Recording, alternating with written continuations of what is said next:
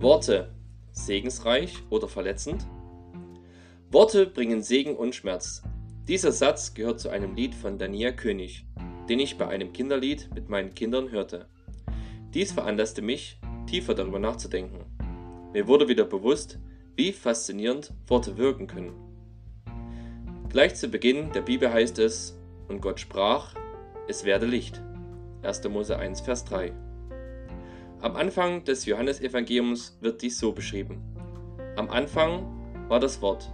Das Wort war bei Gott und das Wort war Gott selbst. Von Anfang an war es bei Gott. Alles wurde durch das Wort geschaffen. Nichts ist ohne das Wort entstanden. Johannes 1, 1 bis 3. Durch Gottes Wort ist die Welt entstanden.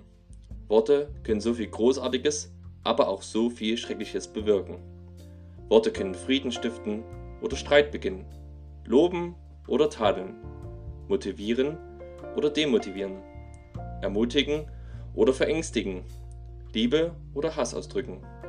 So könnte man die Liste noch fortführen. Mir wurde wieder einmal bewusst, welche Macht Worte haben. Man ist schnell dabei, viele unnützige Worte zu sprechen, ohne darüber nachzudenken, was sie beim anderen bewirken können. Auch im Sport werden überall Worte gebraucht. Seien es gesprochene oder geschriebene. Der Hallensprecher, der die Ansagen macht, der Trainer, der die Mannschaft coacht und trainiert, die Fans, die an der Strecke oder im Stadion stehen, der Journalist, der die Berichte schreibt, das Elternteil, das dem Kind zuruft und so weiter. Alle brauchen ihre Worte, um etwas zu bewirken, um jemand positiv zu beeinflussen oder schlimmstenfalls negativ durch Ausbuhen, Beschimpfen oder Erniedrigen. Die Worte mancher Leute sind wie Messerstiche. Die Worte weiser Menschen bringen Heilung. Sprüche 12, Vers 18.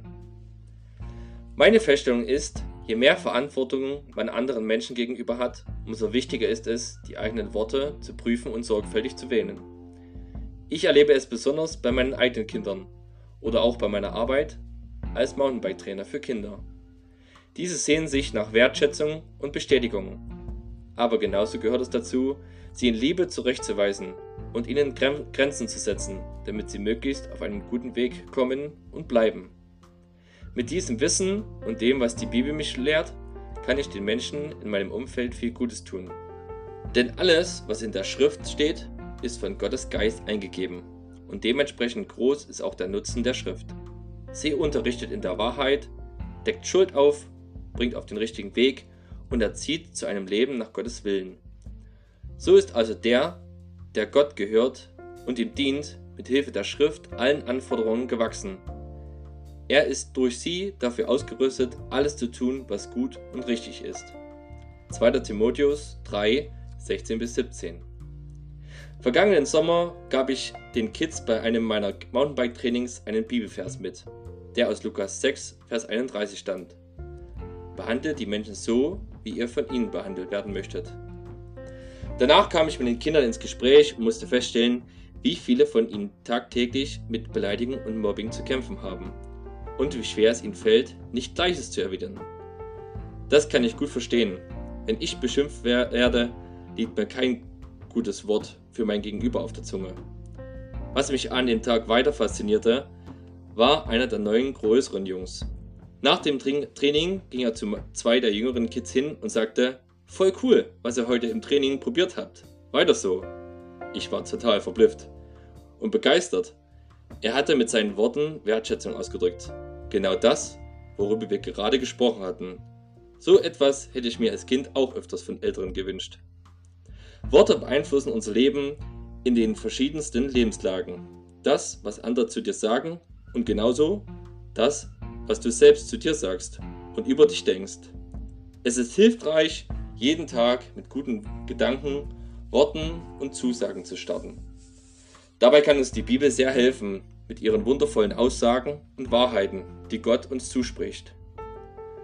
Hat er doch dich und mich wunderbar gemacht. Bibelverse, die mich ermutigen, hänge ich mir in mein Büro. Andere bekleben ihren Spiegel, um beim täglichen Zähneputzen ihre Gedanken positiv zu stimmen. Was hilft dir dabei? Eine Challenge. Überlege, welche Person gegenüber du heute Worte gebrauchen willst, die ermutigen, wertschätzen, vergeben, Liebe ausdrücken oder loben. Hier noch einige ermutigende Verse auf diesem Weg. Kein böses Wort darf über eure Lippen kommen. Vielmehr soll das, was ihr sagt, gut, angemessen und hilfreich sein. Dann werden eure Worte denen, an die sie gerichtet sind, wohltun. Epheser 4, Vers 29. Freundliche Worte sind wie Honig, süß für den Gaumen und gesund für den ganzen Körper. Sprüche 16, Vers 24. Ein guter Mensch bringt Gutes hervor, weil sein Herz mit Guten erfüllt ist. Ein böser Mensch dagegen bringt Böses hervor, weil sein Herz mit Bösem erfüllt ist. Denn wie der Mensch in seinem Herzen denkt, so redet er. Lukas 6, Vers 45. Tobias Mittelbach, SAS Action Sports Bike.